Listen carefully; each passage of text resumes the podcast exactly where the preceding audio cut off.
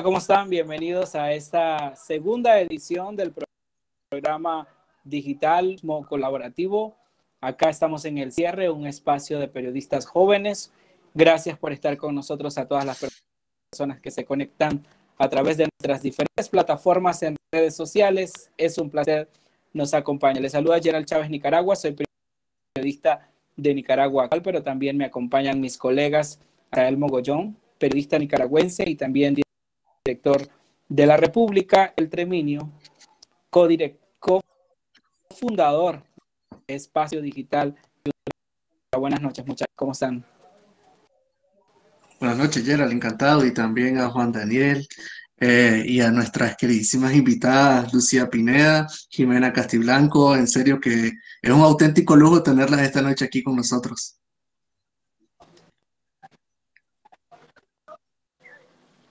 Muchísimas gracias. Gracias, Gerald. Gracias a Juan de Daniel y también a Vixael por habernos invitado.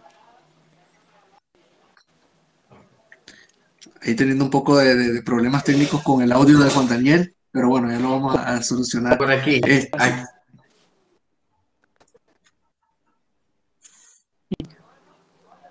bueno, yo antes, de, de presentar a las invitadas, Bueno, como lo mencionó antes, que se me adelantó, yo voy a presentar a las invitadas.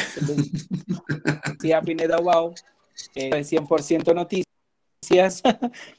y también Jimena Castiblanco es una periodista que se encuentra en el exilio y quien ha producido programas y reportajes sobre situación de criados. Hacen tenerlas con ustedes en esta plataforma en el cierre, pero antes vamos a conocer de lo que ha pasado en el transcurso de esta semana en Nicaragua. Como ustedes ya saben, muchas noticias hemos sabido sobre la situación de algunos presos políticos, pero a continuación vamos a ver este resumen de noticias más importantes de Nicaragua.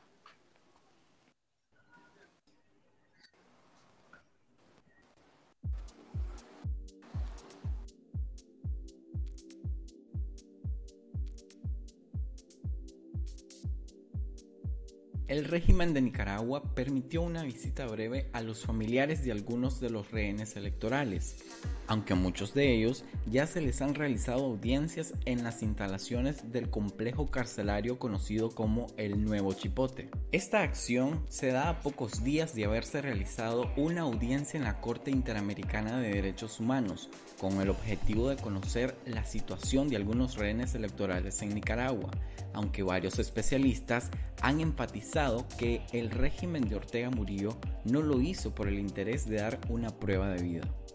Se logró constatar que muchos de los detenidos están siendo sometidos a tratos crueles y torturas psicológicas, aunque la policía ha permitido el ingreso y uso de medicamentos para muchos de los casos. Las familias denuncian que están siendo interrogados constantemente, y que varios de ellos se encuentran aislados. El pasado 23 de agosto, en horas de la noche, un grupo de aproximadamente 40 colonos fuertemente armados perpetraron una masacre contra un grupo de defensores indígenas Mayana y Misquitu en el cerro Kiwakumbay en Nicaragua. De acuerdo con la información publicada por la Federación Internacional por los Derechos Humanos, habrían sido asesinadas al menos 13 personas, de las cuales se conoce la identidad de cuatro. Resultaron asesinadas al menos dos mujeres defensoras de los derechos indígenas, quienes habrían sido víctimas de violación antes de ser asesinadas. Además, una de ellas fue desmembrada. También fue asesinado un niño de 6 años y aunque los hechos fueron denunciados ante la Policía Nacional y el Batallón Ecológico Bozaguas del Ejército de Nicaragua, ninguna autoridad se ha pronunciado al respecto. La crisis sociopolítica nicaragüense ha obligado a más de 100.000 ciudadanas y ciudadanos a abandonar el país, incluyendo campesinos y periodistas, y en muchos casos solicitar refugio en países como Costa Rica.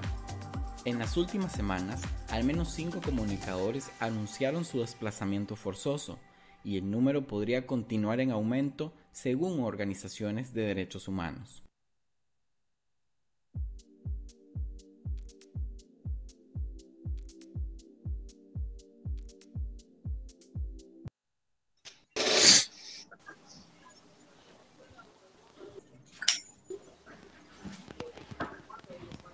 Por estar con nosotros en esta transmisión en vivo. Somos un espacio digital llamado El Cierre, eh, periodismo colaborativo, y como lo anunciamos anteriormente, nos acompaña la periodista destacada Lucía Pinedo Wow, quien también fue presa política del régimen de Daniel. Parece que falló la comunicación de Gerald estábamos teniendo un poco de interferencia. Bueno, para continuar un poco con, con la conversación, le estaba presentando a Lucía Pineda. Yo creo que la mayoría de los nicaragüenses la conocemos a Lucía porque tantos años de estar metida en el periodismo, además de ser presa política y estar exiliada actualmente en Costa Rica, eh, creo que no, a veces como que no hace falta presentarla, pero hoy queremos conversar sobre una, una versión de Lucía que a mí me llama mucho la atención, que que es una versión más personal. Y quería pues darte la bienvenida, Lucía, y gracias por estar aquí en el cierre de esta noche. Y la primera pregunta, yo creo que la has contestado en otras en otras entrevistas, pero aquí en el cierre queremos escuchar por qué te decidiste a ser periodista. ¿Cómo comenzó ese, ese interés por el periodismo?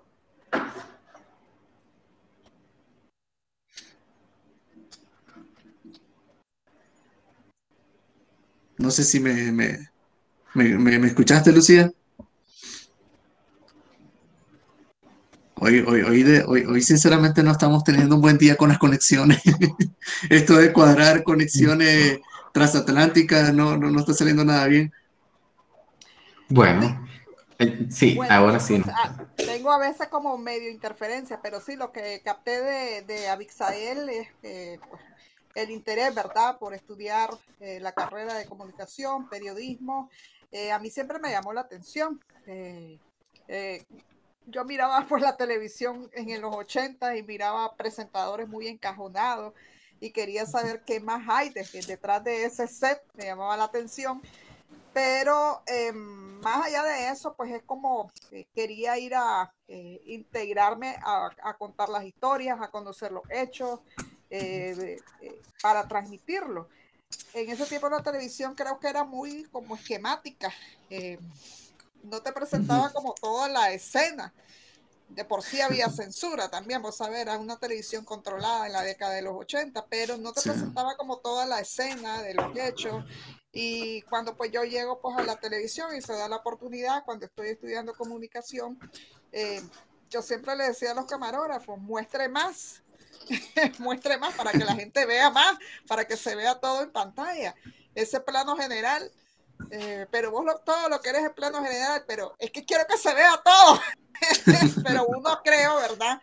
Que también va comprendiendo que hay técnicas para hacer pues la televisión, para contar el mensaje, para eh, transmitir eh, lo que está pasando pues en el país y bueno, uno va aprendiendo.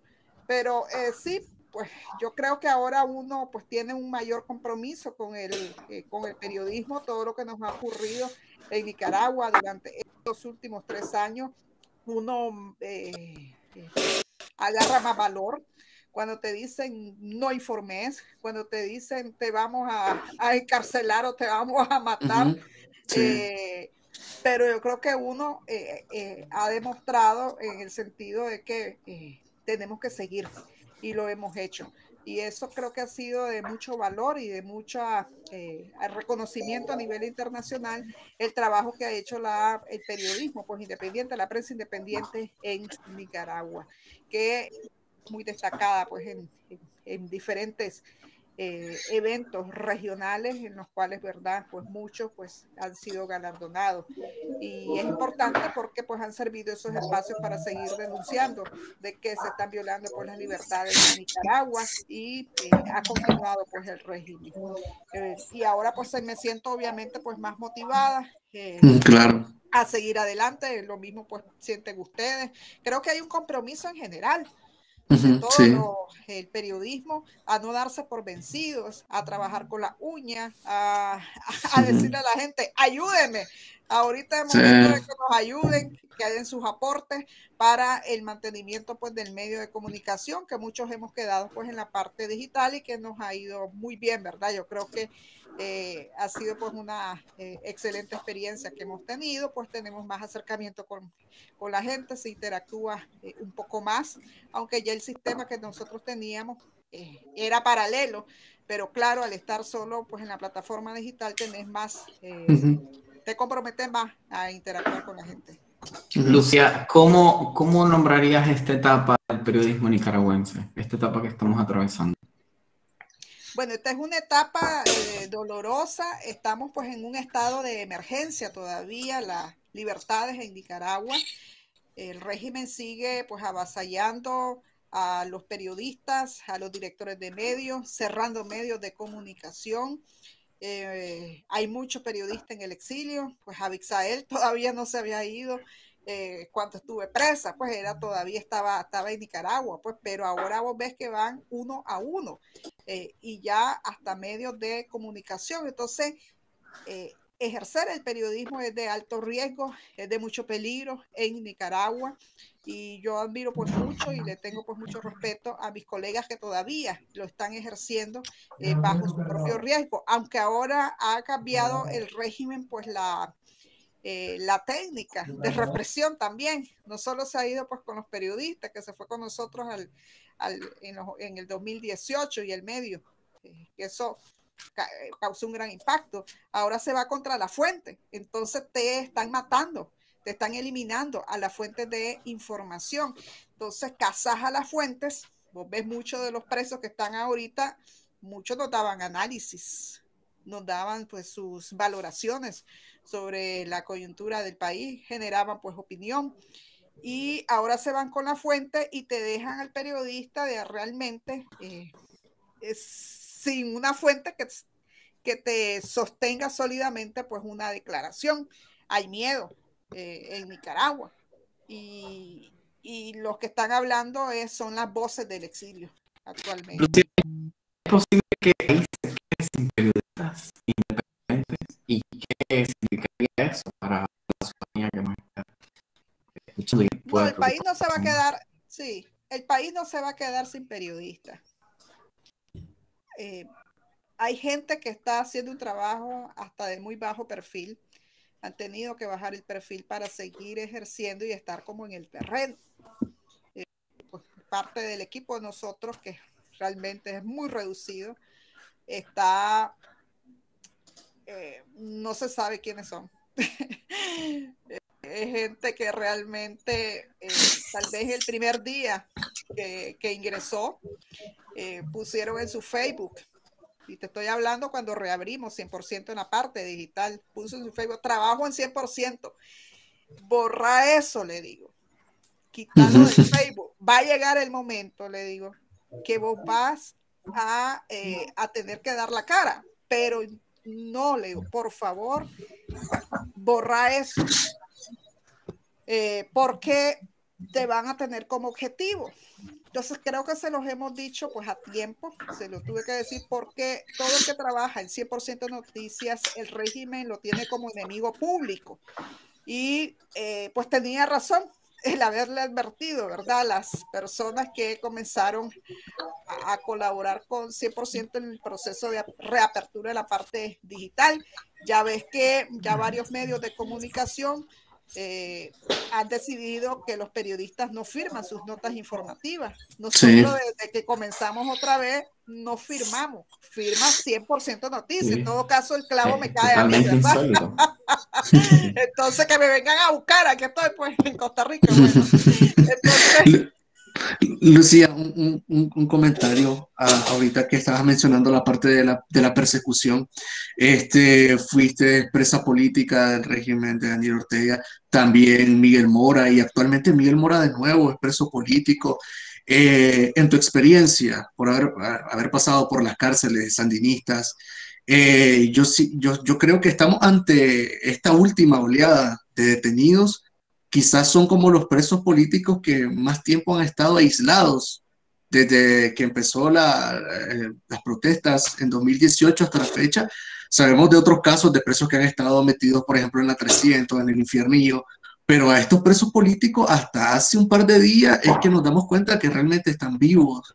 Y pues los testimonios de los familiares son bastante fuertes. Habla, por ejemplo, de, de, Miguel Mendoza, que está irreconocible, que ha bajado de peso, que, que eh, y, y, bueno, también se habla de la tortura psicológica. Y yo también digo que física, porque, por ejemplo, mantenerte en una celda con la luz encendida todo el día, para mí eso es una tortura física.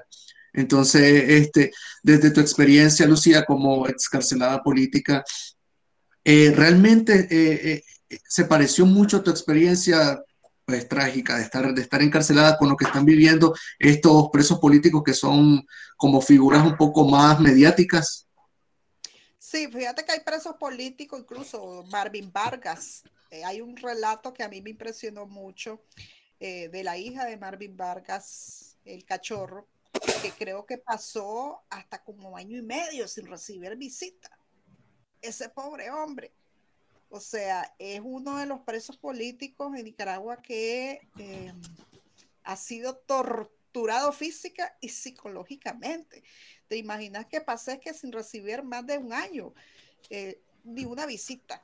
Entonces, ahora el régimen ocupó, ¿verdad?, un mecanismo de aprobación de leyes eh, para armar todos estos casos en esos 90 días que tuvieron sin comunicación, sin mostrar a los rehenes electorales políticos que tiene actualmente en el Chipote, pues lo ocuparon eh, para armar eh, el caso. Eh, absurdo, pero bueno, ahí está la trama y lo armaron.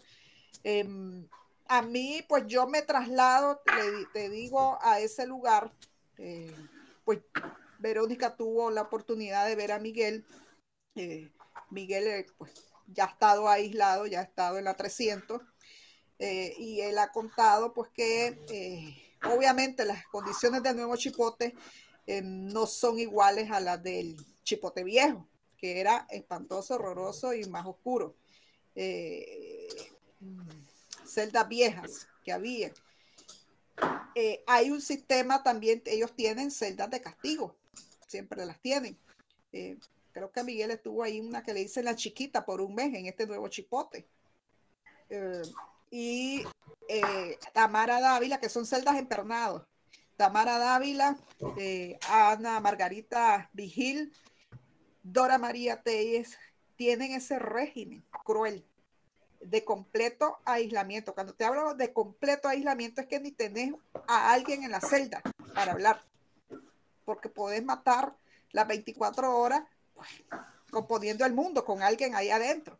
Pero ellas en estos momentos, en estos eh, casi ya 90 días, tres meses de estar en prisión, han tenido pues un régimen, eh, no te digo pues que los demás, pero cuando te digo eso es que están eh, completamente pues solitarias en una celda, porque yo he hablado con los familiares de todos a todos han vivido un momento, tal vez el primer mes, solos en celda. Vos sabes que se comenzó a llenar el chipote. Entonces, cuando tenés el montón ya de gente, 36 en el chipote, comenzaron como a distribuirlo, eh, ya por pareja. Entonces comenzaron ya eh, a, a, tener de alguna manera compañía. La mayoría ya tiene pues compañía dentro de la celda, pero las que entiendo yo que no tienen eh, a nadie dentro de la celda, eh, te estoy hablando de Tamara Dávila, Ana Margarita Vigil y Dora María Telles. Yo sé lo que están pasando porque a mí me aislaron. Yo estuve aislada cinco meses, un mes en el chipote, que ahí puedes escuchar las voces del vecino, ¿verdad? Del que te grita, del que el culto, que aquí, que allá. Eh, el, cagar en el hoyo, como decimos, defecar o sea, yo defequé en un hoyo, yo defequé en la mano. O sea, sabemos lo que está pasando, eh, lo que les está pasando. Y luego el sistema de aislamiento total, cuando me pasan el sistema eh, penitenciario de, de, mujeres, que ahí no tenía celdas vecinas. O sea, yo ayer le he contado mucho ahí en privado que, pues, ¿qué tenías que hacer? Uno mi ritmo era mucho de oración y de alabanza. Sí. Yo me sé muchos Lucía. cantos, entonces vos, lo, vos lo, lo asimilás y así matás el tiempo, como decimos popularmente, y obviamente pues te llena mucho desde la parte espiritual. Y también pues el proceso de observación, o sea, que mires una hormiga es noticia, que mires, que mires un pajarito que entra a tu celda y te entran ahí los pajaritos, eh, Ujú. lo disfrutas, que miras el proceso de formación de una araña, la tela araña, o sea, tenés el tiempo para observar a una araña haciendo la tela de araña. Entonces, eh, es difícil, muchachos, yo les digo, y yo he hablado con muchos de los familiares y les he hablado mucho del tema de que la parte espiritual la tienen que trabajar cuando tengan la otra oportunidad de conversar con ellos, eh, que les digan que se someten pues a la, ahí es Dios, muchachos. Sí, Yo siempre les he dicho, sola, sola físicamente, decía yo, pero, pero espiritualmente yo estaba con Dios. Entonces, Así resistí, Has tenido, aguanté. has tenido una carrera maravillosa, el país entero.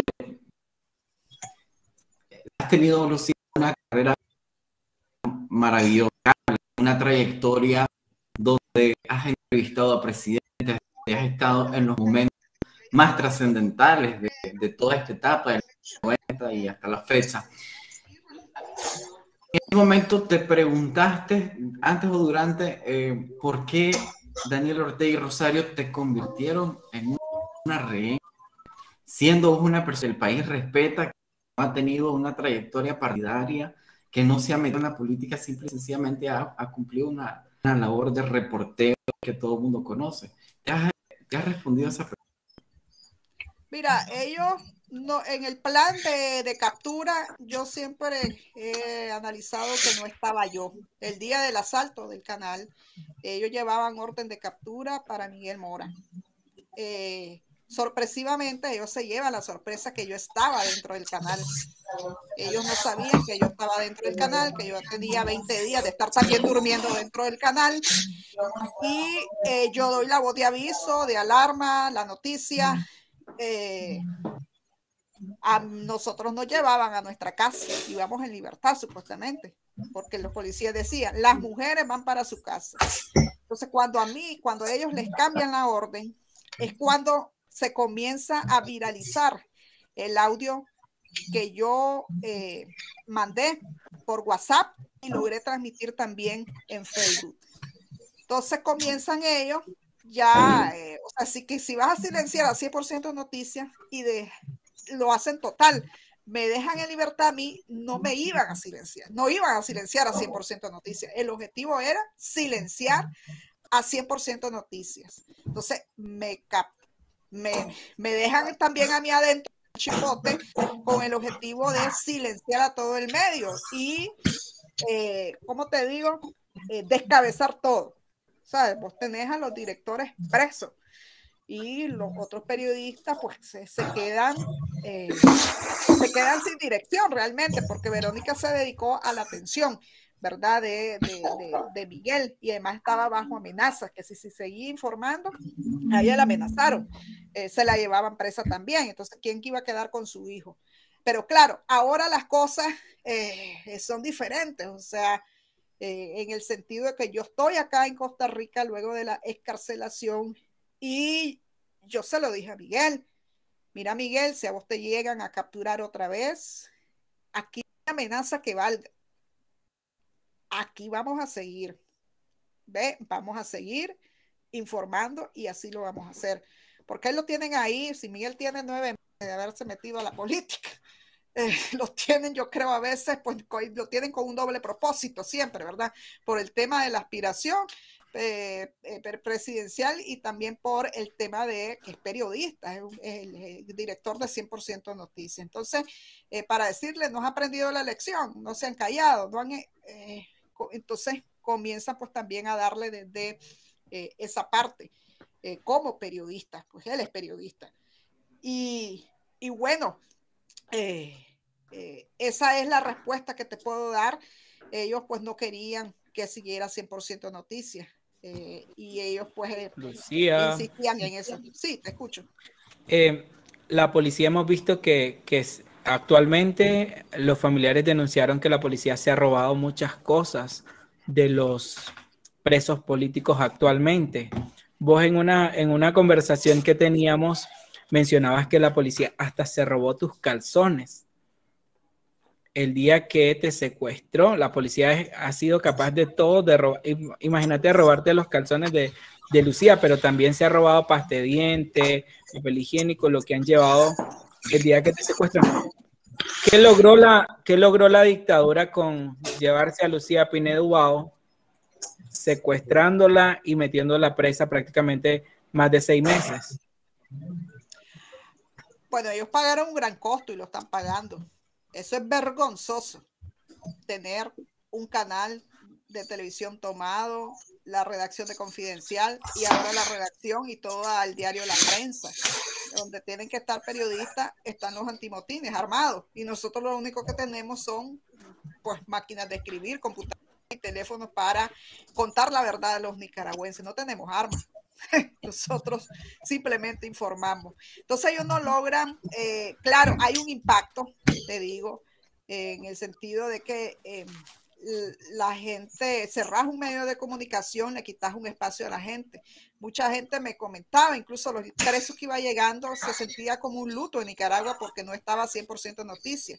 Hay gente que ponía el 63 en el cable y le salía la pantalla en negro. O sea, la costumbre de estar viendo 100% noticias todas las 24 horas día.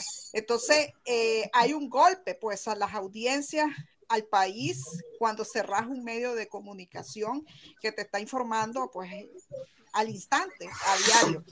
Eh, la penetración, pues en Nicaragua tenemos siempre eh, problemas del internet, incluso ahorita nosotros lo tenemos viendo, lo, estamos, lo tenemos en, esta, en esta transmisión, entonces no todos van a tener pues ese acceso ¿verdad? A este eh, programa por problemas de internet, por la falta de acceso, mientras que, por ejemplo, tenés eh, pues el medio de comunicación, pues también la televisión, pues que es la, sigue siendo pues el rey la televisión en cuanto a las eh, la preferencia también de la gente, de, la, de penetración y todo, y la radio, sin duda. Eh, tenés un golpe, pues para la audiencia tenés un golpe eh, para, para, la prensa pues, independiente. Ellos ganan terreno eh, censurando, eso sí, ellos ganan terreno censurando, pero su mentira se les cae con la misma realidad que viven los nicaragüenses. Rosario Murillo dice todos los días y ataca que hay aquí terrorismo pandémico y comunicacional. Y cuando una persona enferma de COVID escucha eso, hasta cae mal porque ¿cuál terrorismo? Si me estoy muriendo aquí en un hospital. Entonces, la, esa mentira que dice Rosario Murillo es, les estalla con la realidad. O sea, entonces la mentira no se sostiene, se cae inmediatamente por lo que está viviendo el pueblo de Nicaragua eh, todos los días. Entonces, no, no, eh, ahí tenés hasta creo un doble impacto, pues porque ya la gente no es que va a escucharlo de un periodista de un medio lo que vive, lo está viviendo, están siendo testigos de la mortandad y de la propagación del coronavirus en Nicaragua y el régimen pues dice todo lo, lo contrario o te ataca a las personas que te dan la alerta o la prevención. Lucía, sos de, esas, de, los pocos periodistas que ha tomado esa, esa lucha o esa insistencia de, motivación, de positivismo en sus redes, de aliento, de esperanza a la ciudadanía. Lo, lo he notado mucho.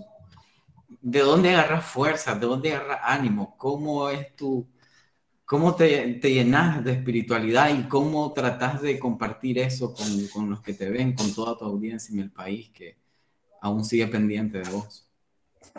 Bueno, la gente, eh, lo peor que puedes hacer es de llenarte de, un sentimiento de derrota.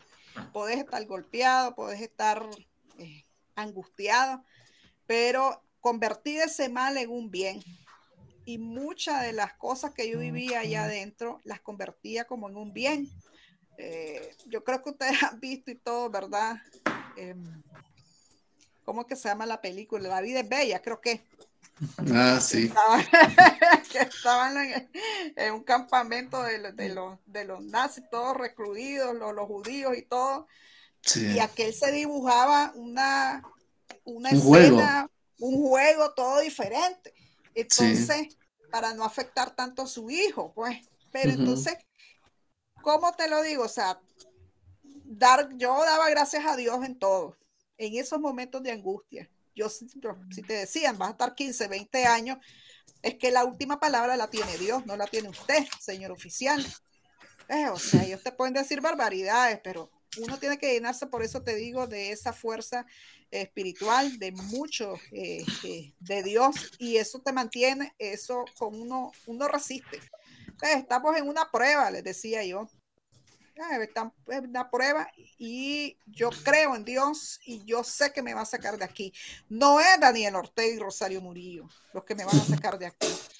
Se llama Jesucristo que va a romper estas cadenas y ustedes también los van a liberar cuando Nicaragua sea libre, se van a sentir libres. Entonces cuando les decís ese mensaje, desarmas totalmente al espíritu de maldad que tienen ellos o el disfrutar pues verte en azul traje azul. Entonces, ve, el azul es uno de mis colores favoritos, les decía yo. O sea, no me van a afectar. o, este, o te van a amenazar, pues ya es responsabilidad de ustedes si lo hacen. Responsabilidad mía no es. Todo lo que vayan a decir es responsabilidad de ustedes. Toda esa, toda esa calumnia, esa difamación que están haciendo en estos momentos y vayan a hacer en los próximos días es responsabilidad de ustedes. Y como cristiana hasta los tengo que perdonar. Es decir, ese fue mi primer mensaje que le dije a los policías. Yo ya sé que ustedes van a decir lo que quieran. ¿Ya? Pero eso es mentira. a eso, a eso iba, a eso iba, Lucía. Vos ya vos perdonaste a, a los dictadores de Nicaragua, porque yo sé que sos una mujer de oración, de fe, que crees mucho en Dios y siempre lo decís, lo declarás de que Nicaragua va a ser libre por, por la gracia de Dios. ¿Vos ya perdonaste a Rosario Murillo, a, Daniel Ortega? Dice, cuando uno ora, ¿verdad? Tenés que perdonar hasta tus perseguidores. ¿ya? y yo ya se lo dejé a Dios. O sea, ayer yo no ando con esa carga. Yo no ando pensando cuál va a ser el fin de los Ortega Murillo. Creo que va a ser un fin que ellos no esperan, que tal vez o, tantos son sus miedos que han encerrado y encarcelado a todo Nicaragua. Pero cuando vos decís, eso se lo dejo a Dios, o sea, Dios, yo te entrego esa carga, yo me siento tranquila. Y el corazón, porque es lo que uno más debe de cuidar, yo no albergo odio, pues ni nada en mi corazón, que se encargue Dios. Entonces yo no ando pensando en eso. Ah, el hecho de perdonar no significa que vas a dejar de denunciar. ¿Ya? Yo sigo denunciando las violaciones a los derechos humanos, las atrocidades que están haciendo, eh, la injusticia, eh, que ellos son unos dictadores, que son unos criminales. O sea, yo, yo no puedo dejar de denunciar. Perdonar no significa que vas a quedarte callada, que vas a ser sumisa y que vas a dejar de denunciar. No, Ahora, Lucía, que mencionas a, a, los criminales, no podía dejar la oportunidad de preguntarte sobre tu archivo periodístico que tenés, o, una parte, yo estoy seguro de que deben de haber muchos más videos del trabajo que, has hecho durante estos años, pero realmente es una joya lo, que tenés en YouTube, el material que has subido, por ejemplo, eh, las entrevistas que le hacía Arnoldo Alemán, donde lo, donde él te puso el apodo de Chilindrina y, y, vos le respondiste Don Barriga de manera tan rápida y astuta, fue divertido. También hay, hay una nota que hiciste de este tipo tan, tan repugnante, en mi opinión, que es Wilfredo Navarro, que en aquel tiempo era ministro de Trabajo y andaba vendiendo fotografías a 10 Córdoba eh, por, por una, rifa, algo así, y, y ciertas piezas audiovisuales bien curiosas que hay en tu canal. Yo te quería preguntar, si pudieras hacer un top 3 de los momentos como más divertidos o las entrevistas más que recordé en aquel momento, ¿cuáles serían esas?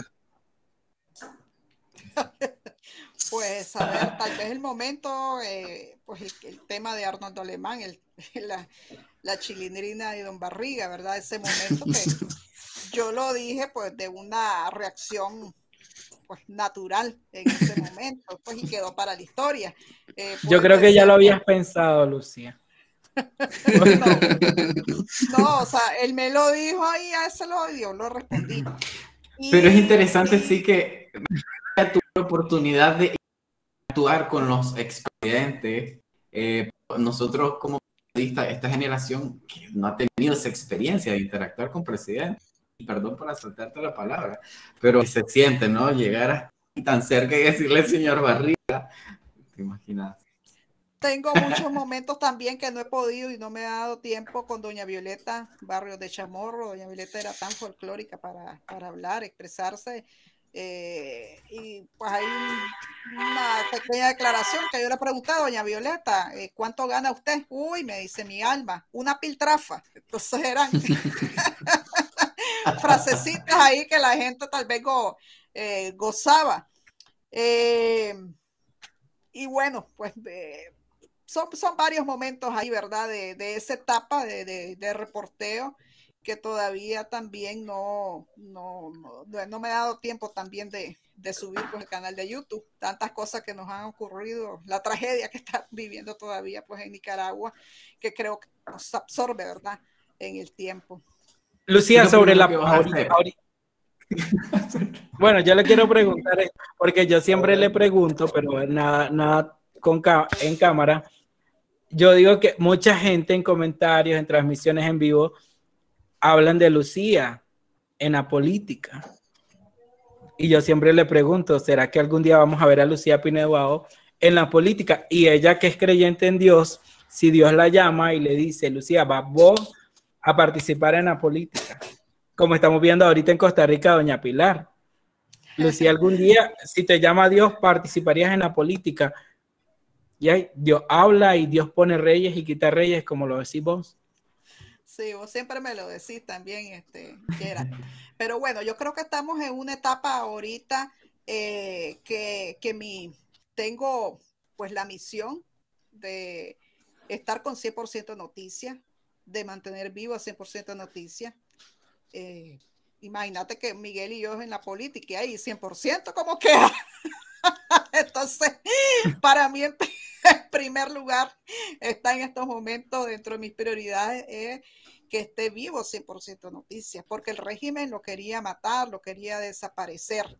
Entonces, yo no le voy a dar gusto al régimen. Si yo me meto en la política, eh, pues creo que le daría gusto al régimen. Hay que ver en estos momentos eh, que para mí es prioridad recuperar las libertades de Nicaragua, recuperar la libertad de prensa, de expresión, eh, que tengamos un canal de televisión 100% noticias más poderoso que el que teníamos y lo vamos a tener. Yo lo avisoro, yo lo he soñado, lo estoy diciendo ahorita y se me erizan los pelos. Eh, ya desde ya voy a invitar al cierre que esté en la programación de 100% Noticias como canal de televisión, ¿verdad? Porque, o sea, programación, hermanito, va a sobrar. y qué, bonito, y qué bonito es. horas. Porque eh, hay que ver de todo esto malo que nos ha ocurrido, todas las cosas buenas. Las opciones, muchachos, que se han abierto. Abixael no soñaba tal vez con esto. Juan, de, Juan, Juan Daniel tampoco. Gerald, su propio medio de comunicación, también. Entonces, hay varias opciones de comunicación.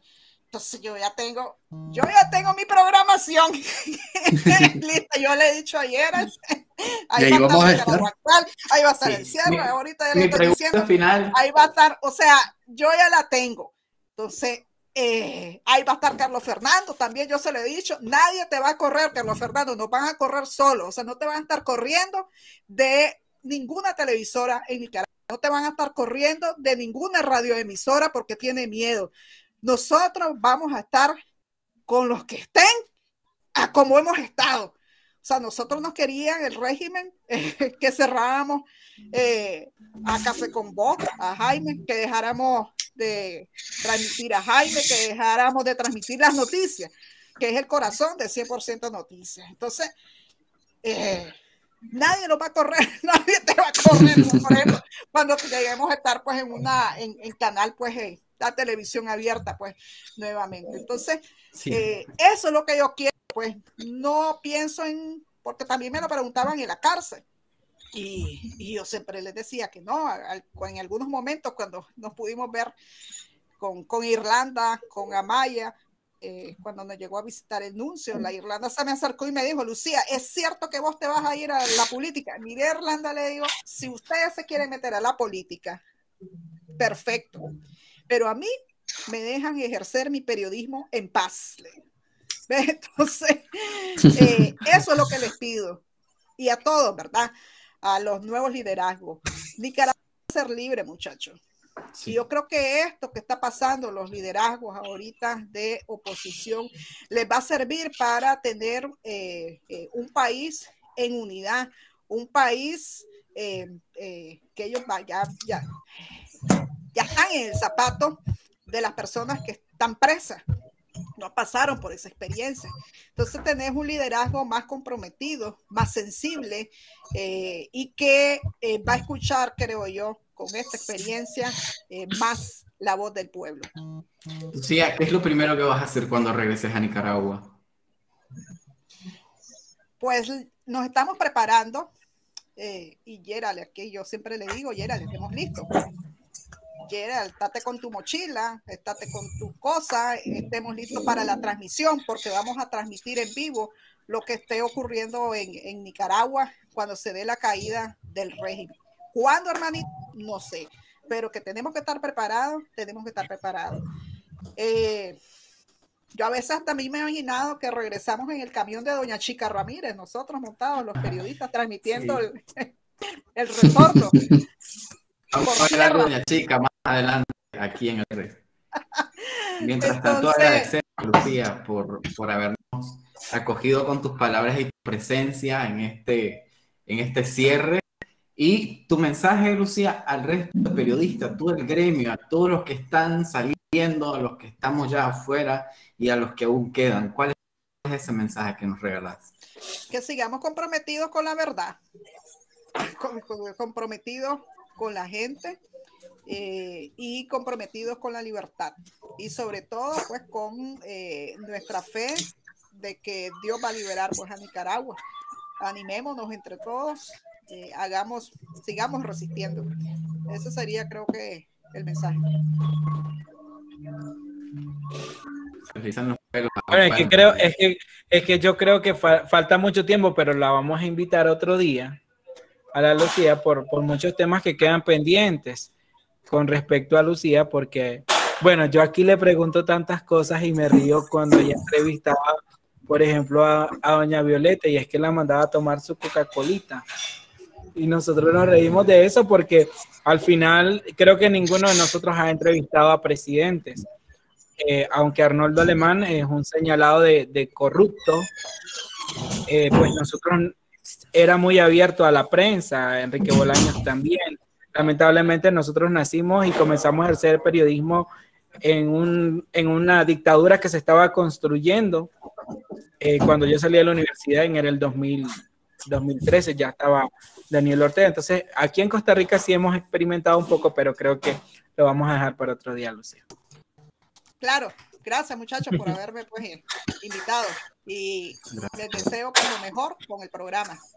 Ya, ya hay que anotarlo porque la Lucía va a llevar el programa al canal nuevo. Sí, el, el canal 100% Noticia, yo creo que pues uno tiene que apuntar esa visión, uno tiene que apuntarlo, eh, prepararse y yo sé que viene pues ese momento. Eh, las dictaduras pasan, el pueblo y los periodistas quedamos y esta dictadura ya cayó en desgracia, va de salida eh, y esto es de en cualquier momento muchachos, porque en cualquier momento puede ocurrir, ahí va a estar 100% noticia informándole la primicia. Muchas gracias, Lucía. Muchísimas gracias. Lucía, un abrazo. Gracias, chicos. Gracias, Lucía. Vale. Bueno, teníamos ahí parte de lo que ha compartido Lucía Pinedo. Gracias a las personas que están comentando. Estamos leyendo sus comentarios. También están apareciendo en esta transmisión. Sí, agradecemos todos esos comentarios. Creo que para nosotros que tenemos menos de 30 años, Eh, Lucía ha sido como una, un símbolo del periodismo en Nicaragua y hay muchas cosas que hemos aprendido.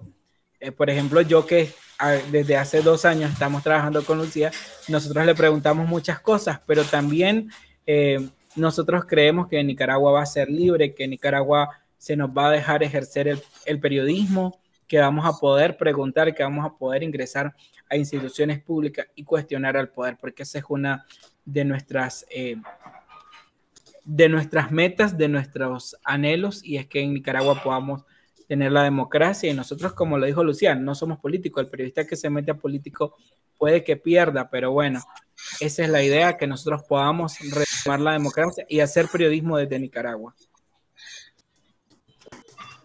Así mismo, Gerard. Eh, de verdad que Lucía es toda una trayectoria, toda una leyenda, indiscutiblemente, y ver que han, hecho de ella una lideresa de la, de la, voz, de la denuncia, eh, y esas palabras que nos dejó aquí nos, motivan muchísimo. Eh, ¿Qué sigue, muchachos? Este, que tenemos más material, tenemos más invitados,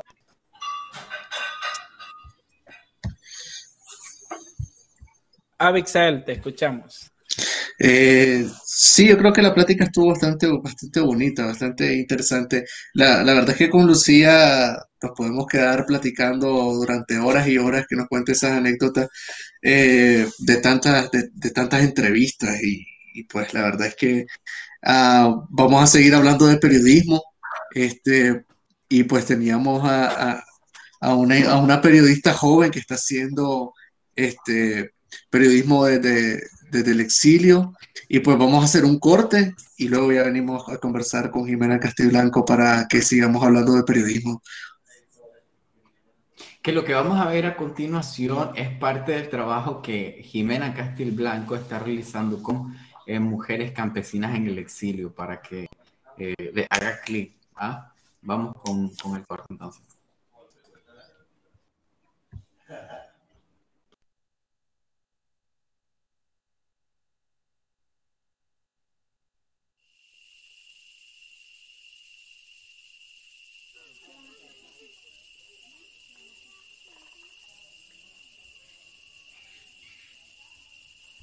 Estuvimos un año en la capital de Costa Rica, pero para nosotros no era nuestro mundo vivir bajo cuatro paredes. Sentíamos que estábamos presos, lo único que estábamos en el exilio presos.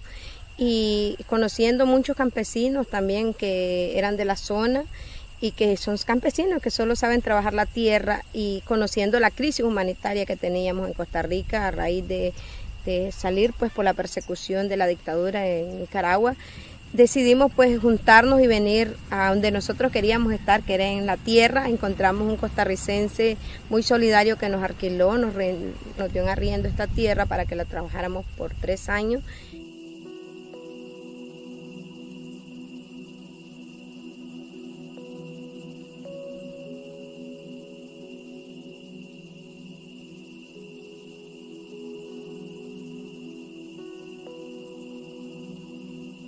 Una de las diferencias es que nunca habíamos vivido en comunidad, o sea, éramos campesinos pero con autonomía, cada quien en su propiedad.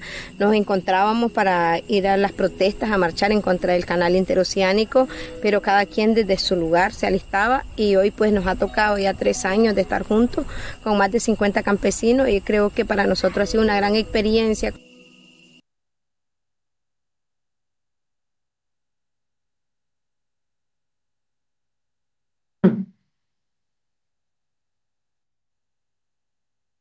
Hola Jimena, bienvenida. Un gusto saludarte. Hola chicos. Muchas gracias por la invitación. Alegre de estar por acá. Gracias Jimena por estar con nosotros acá en el programa El Cierre. Eh, bueno, teníamos, ahorita vamos a hacer un contraste. Ahora tenemos a una periodista también exiliada, destacada y también que que ha contado historia de, exiliados. Miramos parte de un amplio trabajo audiovisual que realizaba en el campamento de doña Francisca Ramírez en el norte de Costa Rica. Jimena, gracias por acompañarnos. Eh, contanos un poco sobre lo que has hecho. Entiendo que también has trabajado con eh, otro grupo de colectivo de, feministas aquí en Costa Rica también para visibilizar el trabajo de mujeres que se encuentran en situación de exilio. Gracias por acompañarnos. Sí, hola muchachos y a todos quienes nos sintonizan. Bueno, yo soy Jimena, soy comunicadora y desde hace un poquito más de siete años me involucré tanto al mundo de la comunicación para el cambio social como en el mundo del activismo, ¿verdad? Entonces, eh, esto me llevó sin duda al exilio desde hace tres años. Estoy acá en Costa Rica y entre mis diferentes, diversas luchas a las que apuesto por los derechos humanos, por los derechos de las mujeres, se encuentra también el tema del derecho al acceso a la tierra por mi historia familiar, ¿no? Que ha estado eh, vinculada y comprometida con el trabajo de la tierra.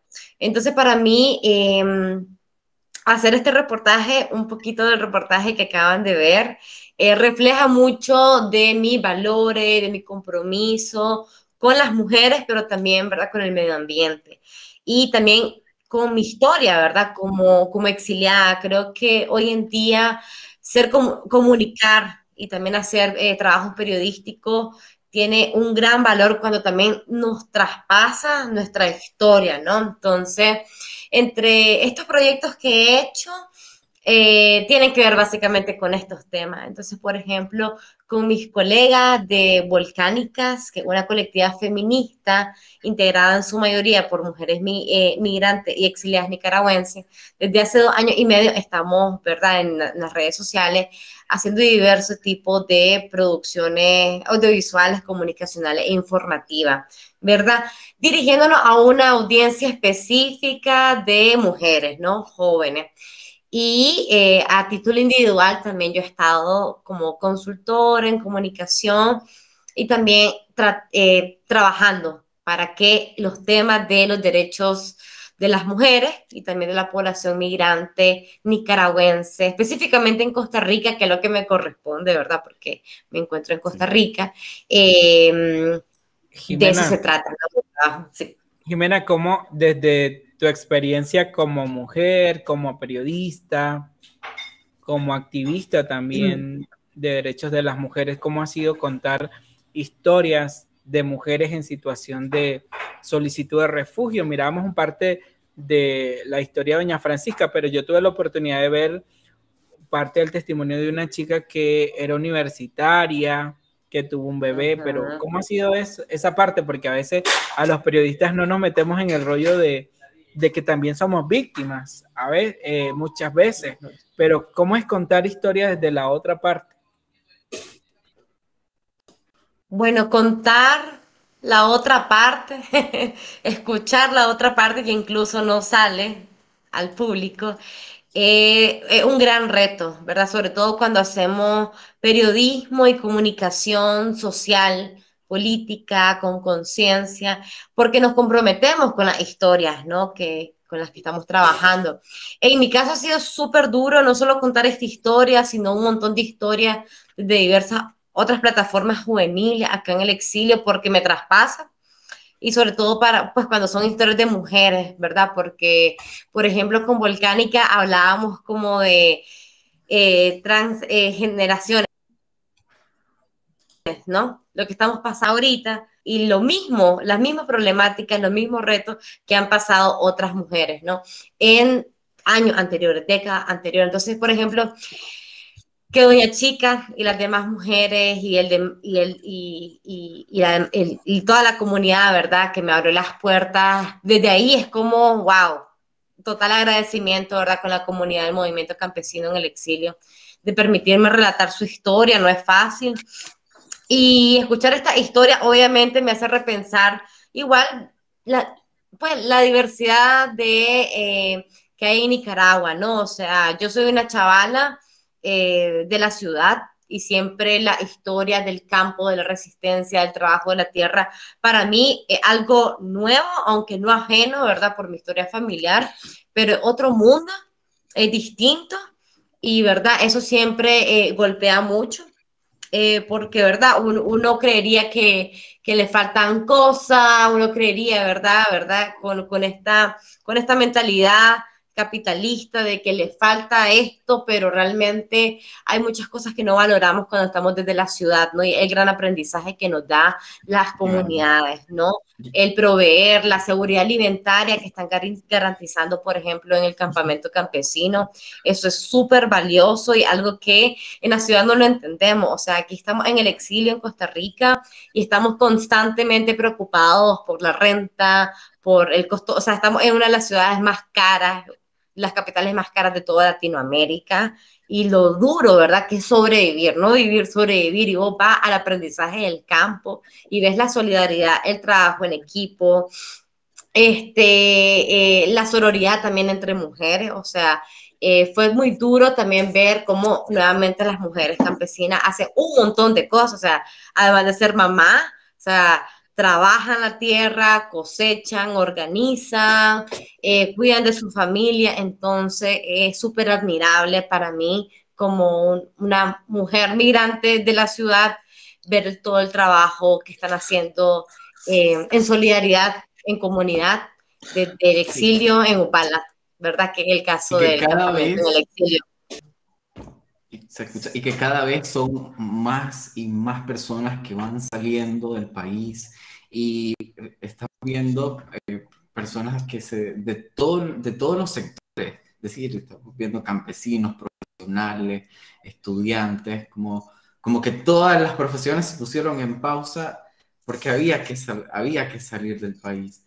Ahora, eh, hay quienes deciden también nombrarlo como exilio. Es una palabra que, que las personas se adjudican. Por ejemplo, eh, hay personas que solamente se retiran, dicen, del país y ven en, qué momento regresar. Muchas personas comenzaron a retornar, muchos colegas comenzaron a retornar. Gerald estuvo a punto, estuvo a punto, pero no lo hizo.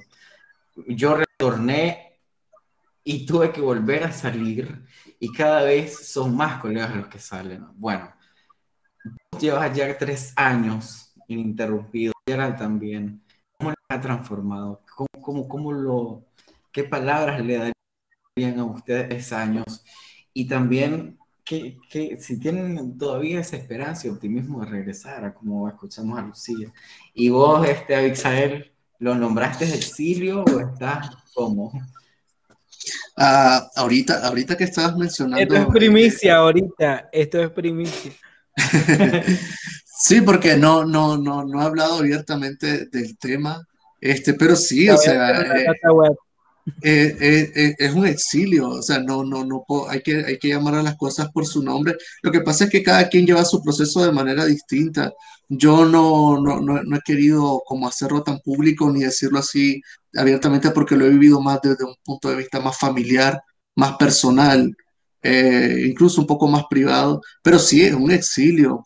Ahorita que estaba escuchando a Jimena y que ella habla de historias de mujeres, de migrantes, de exilio. A mí me gustaría preguntarle cuál, cuál fue su historia, cómo salió ella, en qué momento decidió hacerlo, cómo lo hizo, porque a veces a los periodistas nos toca contar historias de los demás, pero a veces nos vemos reflejados en la persona que estamos entrevistando y nos damos cuenta de que no, no, o sea, no, no, no, no somos al final nada distintos y, aunque a veces pueda, hay gente que mitifica mucho el periodismo, pero al final también somos víctimas, como decía Juan Daniel, de, esta dictadura en mayor o menor medida. Así que no sé, Jimena, si quiere compartir un poco cómo fue esa experiencia de ella, también ser una exiliada, salir y, dejar su país. Sí, em, en mi caso, yo he transicionado entre hacer comunicación y periodismo y en hacer activismo. O sea, han habido momentos en los que he estado más activa de un lado que el otro. En el 2018, justamente estaba ejerciendo el activismo y estuve involucrada directamente con la coorganización entre varios compañeros y compañeras del SOS Indio Maíz y asimismo de SOS Ocupa INS, ¿no? Entonces, ¿verdad? Em, sin duda, a pesar de que me cuidé mucho en ese momento como de mi imagen, no mostrarme tanto, sino como hacer acciones y organizar por debajo, eh, pues justamente una historia que siempre se repite en, muchos espacios, en muchos em, colectivos. Mis padres tomaron la decisión de invitarme a exiliarme. En ese momento, ¿verdad? Como estaba también eh, organizada en, otro, en otras agrupaciones, ¿verdad? En protestas y, y, en varios plantones culturales, etcétera, en Managua, ¿verdad? Todo esto en Managua. Eh, nada, eh, al pasar mayo, al pasar junio y cómo aumentaba eh, la violencia en Nicaragua, pues decidí tomar la decisión en apoyo de mi familia de exiliarme a Costa Rica. Mi historia tiene mucho privilegio y siempre lo nombro y siempre lo, lo menciono, ¿verdad? Porque todas las historias son distintas y, y es importante siempre este, estar consciente de lo que una puede hacer y en ese caso pues me vine en bus a, a, Costa Rica, sin embargo, fue sumamente difícil igual porque me vine con un poco ahorros, con apoyo de mi familia, no vine con organizaciones ni ningún medio que me estuviera cuerpando.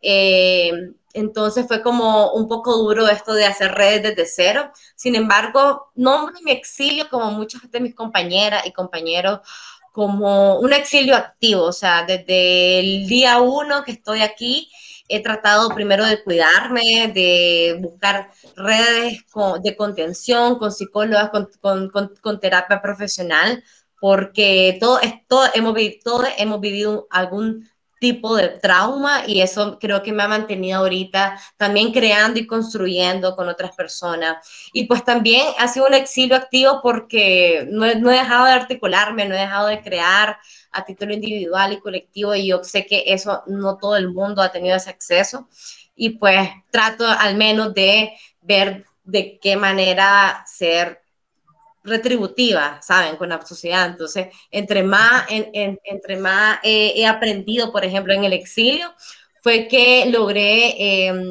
como afinar cierta eh, aprendizaje sobre en la producción audiovisual, o sea, yo hacía como más periodismo cultural, feminista y todo esto, y aquí fue que fui a El Salvador a, a, a llevar un curso de, de cortos documentales, un ejemplo, y con otra, otras redes, ¿no? Como yo misma, desde mis redes, eh, afinar, pues, herramientas para ver de qué manera también puedo seguir contando historias de resiliencia, sin yo ser la protagonista, sino ser el uh -huh. puente, como todos claro. hacemos para contar estas historias valiosas que han estado olvidadas por mucho tiempo en Costa Rica, ¿no? O sea, venimos de ahorita, historia... ahorita mencionaba, Jimena, discúlpame que te interrumpa, ahorita mencionaba la palabra de, de, de, privilegio.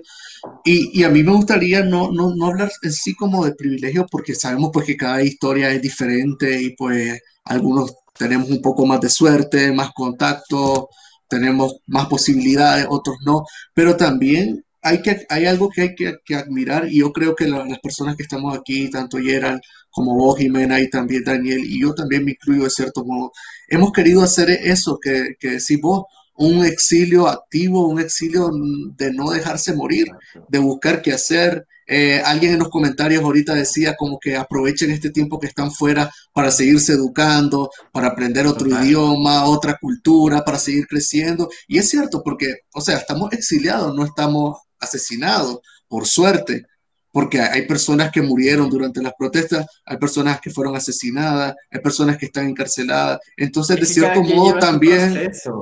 Exactamente, y, y, el exilio también te da, aunque esté un poco raro decirlo, pero sí te da cierto privilegio porque al menos no te tenés que andar corriendo de la policía en el país donde estás. Pero al menos, y eso, y eso es mucho. Yo te voy a contar algo interesante y también va a ser primicia, Gerard. Porque mi primer exilio, yo salgo en agosto del 2018, dejo la, la radio corporación donde estuve casi cinco años y yo tenía que salvar mi vida, tenía que salir y yo me fui a Honduras porque no tuve la valentía de hacerlo para cruzar el charco hacia Costa Rica, pues. No, no, no lo hice, sentía que era muy arriesgado. Me fui para Honduras. Me fui a uno de los países más peligrosos del mundo. A mí, yo no pude. A mí dictadura de derecha, dictadura de derecha para. Mí me dio a mí me daba terror decir que estaba en Honduras. Yo no podía nombrarlo, decir, yo estaba oculto total y estábamos en un refugio con otros nicaragüenses y ahí, y de ese refugio asesinaron a tres personas. Y esta historia no la he contado, la estoy contando hasta ahorita, hasta que ya salí por segunda vez de Nicaragua. Entonces, y caigo en la razón de que el Estado hondureño me dio el asilo político. Fue, fue todo un expediente, tengo mi cédula de residencia hondureña, pero no sabía cómo usarla, no sabía, porque no estaba ahí. Es difícil la situación en Honduras, que ahorita precisamente están también en elecciones presidenciales en, en el mismo mes que Nicaragua. Y me costó nombrar ese exilio, me costó llevarlo, fue, fue totalmente difícil. Y a tal punto de que tuve que regresar a Nicaragua en, en el 2020. Pero ahora me gustaría escuchar a Yera también con, con ese proceso, estos tres años que ya, tres años son ya, Yera. Sí, yo, yo entré curiosamente el 30 de, de diciembre del 2018. Vaya fecha. Una fecha obviamente muy, muy, muy, muy fuerte porque de hecho yo me escondí desde el 25, de 24, de, después de que capturaron a la Lucía y a Miguel, comenzaron a circular una foto mía donde decía próximamente. Sí. Y yo sé que hay gente que trabaja con el régimen pero son gente que al final han ayudado para que mucha gente se proteja, para que mucha gente esté bien, para que mucha gente pueda salvarse de ser capturado. Y mucha gente también, esa gente que trabaja para el Estado, ha ayudado en este momento para evitar eh, la propagación del COVID-19, dando información. Entonces, ese tipo de gente a mí me llamó y me dice, hay un, en el escritorio de, del de un comisionado, hay una foto tuya, de Jelsin, de la Leticia, y tienen foto tuya, tienen número de teléfono, tienen correo electrónico, tienen todo, me dice. Y van por vos, me dice. Y yo no le creo, pero al siguiente día, el 22, me llama otra persona y me dice, Gerald, si está en tu casa, salí. Entonces yo tuve que salir de mi casa. De hecho, ese día ni me bañé. Ah te voy, a hacer, una nota. Ese día ni me bañé porque estaba en mi casa, agarré una mochila, metí ropa y salí. Obviamente, yo no sé si mi mamá, va, si mi mamá va a ver este video, porque ahí tiene Facebook, este, sabe de que yo agarré un bolso y yo le dije, vengo, me llamaron para una cobertura, obviamente para no alarmar. Pero como ya es una mamá, sabía lo que estaba pasando. Entonces, este, de, bueno, después de eso, yo me fui para una casa y, luego llegó la policía y entonces yo dije, yo me voy de Nicaragua. Gerald, ¿no te dio, en serio no te dio tiempo de despedirte de, tu mamá bien? O sea, ¿te fuiste así? Bueno, yo, yo solo saqué eso y me fui. Un amigo me llevó a traer en el carro y me, me fue a dejar hasta Managua. En Managua otro amigo en un carro me fue a dejar a otro lugar y luego llegó la policía y entonces yo en el canal dije renuncio estábamos en un momento tenso. Entonces, luego de eso, yo el 25 de diciembre llegué como a las 2 de la mañana a mi casa, el 24. Llegué a mi casa, saludé y todo eso. Obviamente estuvimos un ratito ahí y luego me tuve que ir. Y ya el 29 de diciembre yo llegué a mi casa solo a traer la maleta de ropa en la madrugada y salí para, para, la, para la frontera. Entonces, obviamente son procesos difíciles que a lo mejor uno no los cuenta, porque uno no, te da tiempo para, para contar lo, lo, que uno vive, porque también hay cosas de que mucha gente habla de que nosotros vivimos aquí, vivimos allá y todo eso, pero al final eh, mucha gente que también nos conoció aquí en esta situación sabe cómo nosotros empezamos. Pero creo que al final nosotros no somos, no, yo no me siento víctima, yo siento que obviamente hay, hay situaciones familiares que te han golpeado estando aquí, como el, duelo. Yo he tenido que perder a dos familiares, a mi abuela, que cumplió hace un año, y a mi mejor amiga que murió en Nicaragua.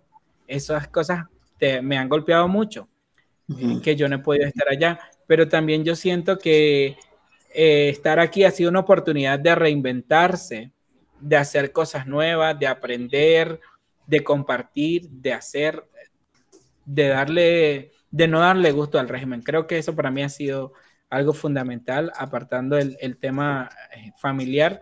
Creo que no ha sido darle gusto al régimen, de callarnos, como lo decía la Jimena, eh, como decía Jimena, hemos reinventado, aprendido, y eso es lo que nosotros estamos haciendo hoy, compartiendo muchos comentarios, la gente agradece la información, cada día hay más autocensura en Nicaragua y como periodistas creo que ese es el compromiso. Obviamente sabemos lo que nos espera por estar haciendo periodismo en Nicaragua. Eh, hemos recibido amenazas, asedio en mi familia, yo he recibido la policía fuera de mi casa y yo estando aquí, amenaza de muerte y todo esto, pero creo que no es darle gusto al régimen. Nosotros vamos a seguir que se enoje Rosario Murillo, la sancionada por cuarta vez, que se enoje. Nosotros vamos a seguir aquí. A nosotros nos mueve la verdad, nos mueve seguir informando.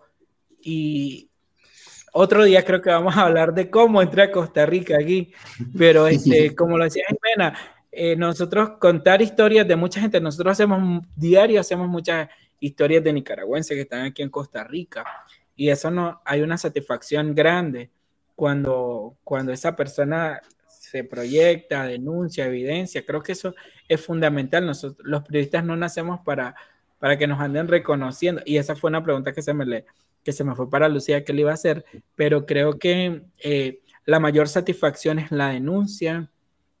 El régimen de Daniel Ortega está sancionado, su familia está sancionada y creo que nosotros vamos a seguir informando. Jimena, ¿cuáles, ¿cuáles son tus planes a futuro? ¿Cuáles, qué, has pensado? Eh, me, gusta mucho tu trabajo porque además pues de, de, la parte más visual de videos también estás haciendo podcasts y eso pues que yo soy un enamorado de los podcasts de hace tanto tiempo eso me gusta porque cada vez más nicaragüenses están haciendo podcasting y estamos entrando como ahorita en un auge en la parte más centroamericana. En México ahorita, por ejemplo, es un boom, en Estados Unidos ya tiene rato de ser un boom. Entonces me, me, gusta esa parte porque estás bastante experimentando con los diferentes formatos. ¿Qué planes tenés para, para el futuro? Bueno, eh, hay 26 años, ya tengo 26 añitos. Eh, mis planes personales son terminar mi carrera de comunicación. Estaba en mi último año en la, en la Universidad Centroamericana y realmente ha sido muy difícil, ¿saben?, cómo terminarla a distancia porque me dan como esta opción bimodal y pues está bien compleja. Entonces estoy como en ese proceso de solicitud de beca acá en, Costa Rica para terminar comunicación. No dudaría en estudiar esa carrera en mi vida, nunca más. Y eh, de hecho ya tengo como prevista algunas maestrías que juntan, ¿verdad? Como comunicación, género y audiovisuales. Eso como a título individual. Y segundo, eh, bueno, a nivel colectivo con Volcánica, eh, soy una de las 12 volcánicas que integramos el colectivo y la idea es como formalizar un poco más eh, todos los proyectos que estamos haciendo de incidencia política con enfoque feminista, entre ellos el podcast, ¿no? O sea, ya tenemos dos temporadas, están, están, está en Spotify, está en Apple Podcasts, en todas las plataformas de Anchor y esperamos una tercera temporada. Entonces, ojalá pronto podamos tener eso. Y también como a nivel individual, seguir haciendo como, meterme un poco más al mundo del cine. O sea, seguir relatando historias de mujeres, de migrantes y desde estos temas que trabajo, ¿no? Que son género, medio ambiente, ciudadanía, eh, política, ¿verdad? Pero desde esta perspectiva eh, centroamericana también, o sea, también quiero como salir poco a poco de Nicaragua, no solo contar historias de Nicaragua, sino también de la juventud en Centroamérica. Entonces, como por ahí, podcasts, audiovisuales, activismo, periodismo y periodismo de soluciones, que me gusta mucho, como reivindicar lo que, o sea, denunciar, posicionar los problemas, la injusticia, las desigualdades, pero también compartir lo que está haciendo la gente, ¿no? O sea, eso para mí es valioso compartir lo positivo que se está haciendo en medio de tanta en medio de tantas preocupaciones y desigualdades, porque sí, son tiempos complejos, o sea, son crisis sociopolítica, humanitaria, sanitaria, migratoria, machista, pero de algo, algo estamos haciendo. Entonces, eso es lo que quiero contar, como lo positivo también. ¿Y qué es lo que más extrañas de tu país? Sí. Sobre todo las redes, amistad y familia, sobre todo, porque el resto creo que lo, uno lo, o sea, como el tema del hogar, la concepción de familia y eso, uno, uno la va creando nuevamente. Y la familia se convierte ahora también en la amistad, en las redes de apoyo, en los proyectos.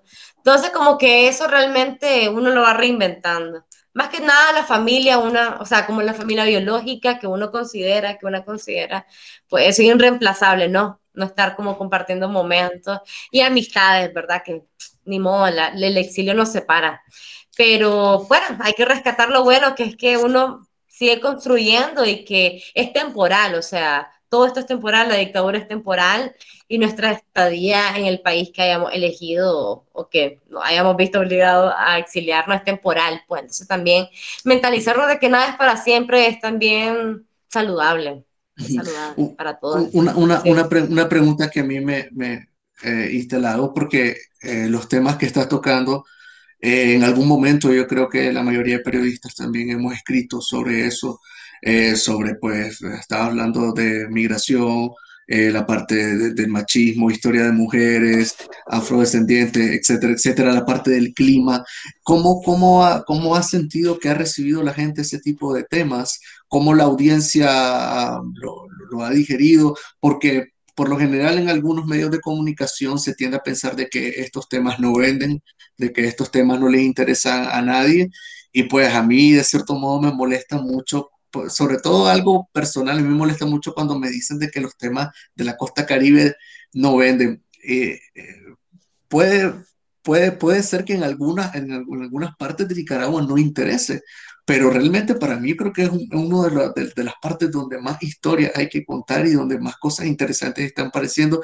Y también es como una oportunidad de saltar ese estereotipo de que si no es, qué sé yo, de que un pastor evangélico quemó a una mujer, que si no es algo de droga, que si no es algo, qué sé yo, de violencia, no, no, no puede de huracanes, de huracanes también huracanes, exactamente, desastres naturales. Entonces quería preguntarte cómo ha recibido la, audiencia de ustedes este tipo de trabajo y cómo han sentido ustedes eh, el alcance que han llegado a tener con, el contenido que están generando.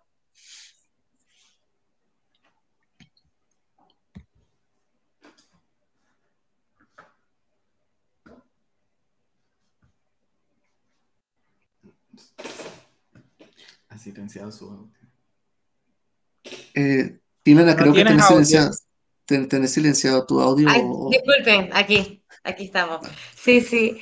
Eh, lo que les decía es que yo creo que siempre hay que irnos replanteando cómo estamos haciendo comunicación. Yo creo que cada vez em, el tema de las premisas y el amarillismo ya va quedando para atrás y la gente quiere escuchar como historias, tanto positivas, pero también de problemática, pero donde ellos sean los, ellas y ellos sean los protagonistas. Por ejemplo, yo no voy a venir a hablar de racismo, pues porque soy una mujer blanca, ¿verdad? Pero como desde el podcast que está en Spotify y en otras redes, y nos han escuchado más de 22 países, eh, el tema afro eh, de resistencia, ¿por qué, ¿por qué suena? Porque precisamente invitamos a eh, protagonistas de esa lucha a hablar sobre su lucha.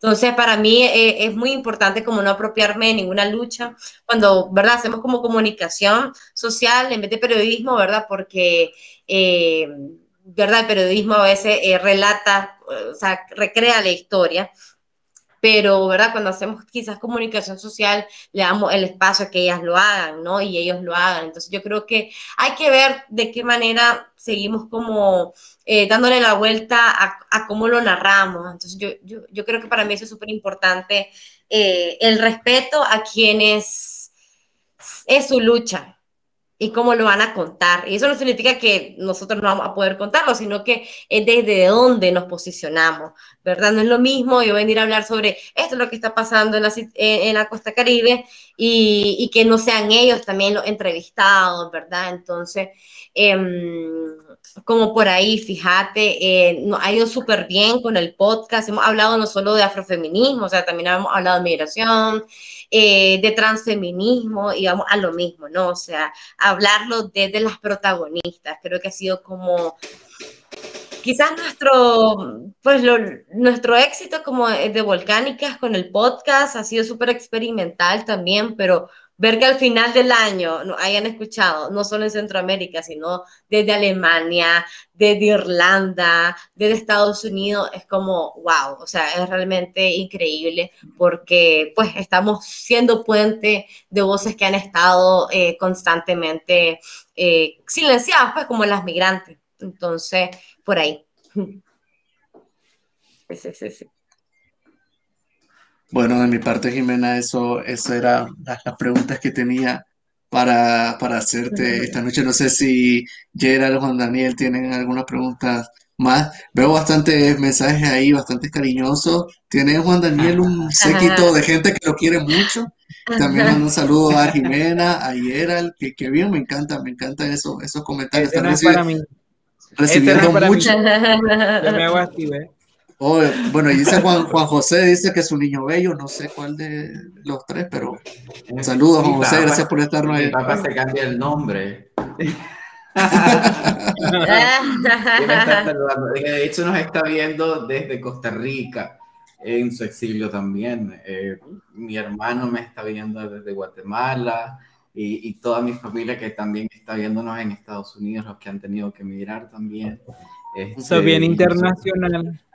Bueno, forzadamente toda la familia ha tenido que salir nada más, ¿ves? Cómo de repente se expanden.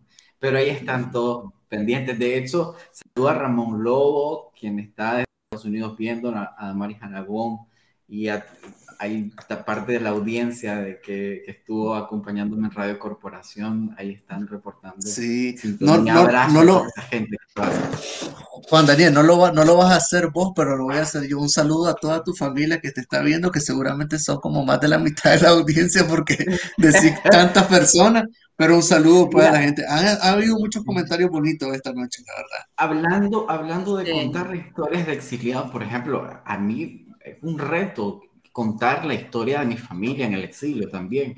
Lo hice para Managua Furiosa, contando la historia de mis hermanitos, porque se- hablábamos del exilio de los jóvenes, de los estudiantes, de los campesinos, pero ¿qué pasa del exilio de los... De la, o sea, estás naciendo y apenas tenés que, que o sea, cruzar todo eso, ver cómo mi hermanita tuvo que atravesar dos veces la frontera, para mí es impactante. Y ya somos prácticamente 30 eh, primos que hemos tenido que salir del país. Claro, desde la llegada del régimen y todo tiene que ver con algo político, eh, porque o sea, la familia es muy grande. Por ejemplo, la familia de mi mamá somos casi 90 nietos. O sea, es, es muy grande. Solo ahí tenés 90 espectadores que nos estaban viendo la semana pasada. Dios mío.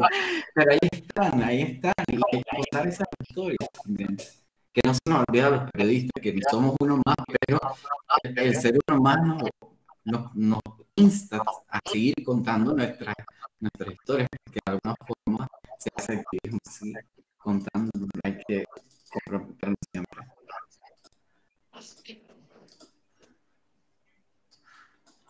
No, yo, yo creo que ya vamos a ir cerrando. Agradecer a toda la gente que ha estado con nosotros compartiendo sus mensajes. Todos Vamos a cerrar el cierre, vamos a cerrar el, vamos a cerrar el cierre. Este, vamos a cerrar el, aquí en Costa Rica, que ya me aprendí esa palabra, vamos a hacer el zarpe, es cuando aparece el mesero y te dice, es la última porque ya cerramos. O sea, vamos a hacer el zarpe nosotros. Eh, no, eh, vamos a hacer, vamos a seguir compartiendo. Este es un espacio para, para compartir. Les cuento que ayer yo estaba probando Facebook y ya habilitó varias opciones que hace Twitter, como por ejemplo en Los espacios. el hilo, el hilo. Ya lo hace Facebook y también hace la opción de, de transmitir audio en vivo. Entonces ayer yo me puse ahí como a las 11 de la noche, creo, a estar probando la, la aplicación, la opción para, para compartir. Entonces, eh, gracias a todas las personas. Vamos a tener a otras personas invitadas para que compartan con nosotros el próximo viernes. Gracias, Jimena. Gracias, gracias, Jimena. Un. Buenísimo, gracias por la invitación, chavalo, y éxito en este nuevo segmento. Buenísimo. Ey. Ey, Bueno, ey, gracias a todos.